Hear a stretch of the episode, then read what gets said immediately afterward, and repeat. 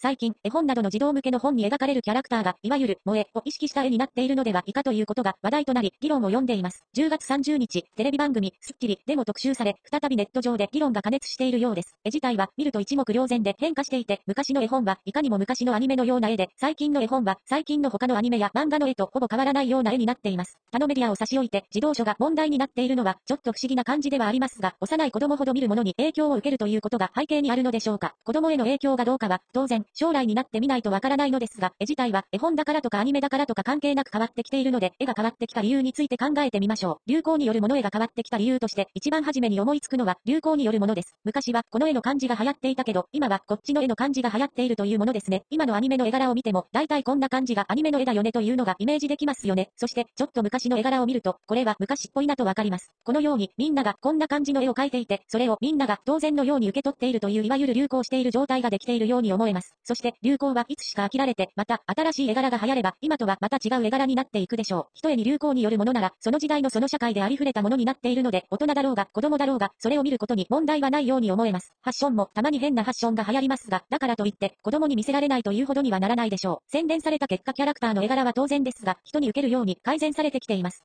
例えば、最近のキャラクターは目が大きく描かれることが多いのですが、これは人が人物を見るときに相手の目に注目することと関係があるのかもしれません。徐々に変化して、より受け入れられる絵が残っていくことで、より人が受け取るイメージの良い絵に洗練されていったのが今の絵柄なのかもしれません。そうすると、年上の年代に受け入れられないのが不思議に思われるかもしれませんが、年上の年代では、その年代で流行っていた絵柄があるので、その流行のギャップも感じてしまうのでしょう。つまり、流行による変化に加えて、より洗練されていくという方向の変化もあって、絵柄が変化してきたということになります。流行もそうですが、絵柄が練されてきているなら、それを子供に見せてはいけないということにはならないのでないでしょうか。まとめ自動書が他のアニメの絵柄と同様に変化してきた理由について考えてきました。絵柄の変化は、流行によって時代がそれを求めている人が求める形に洗練されてきていると考えられ、時代と人の求めるものに近づけるように絵柄が変わってきているのだと思われます。とすると、別の年代の人が何と言おうと、その時代を生きる子供たち自身が望んで選ぶものなら、それが正解の絵柄なのではないでしょうか。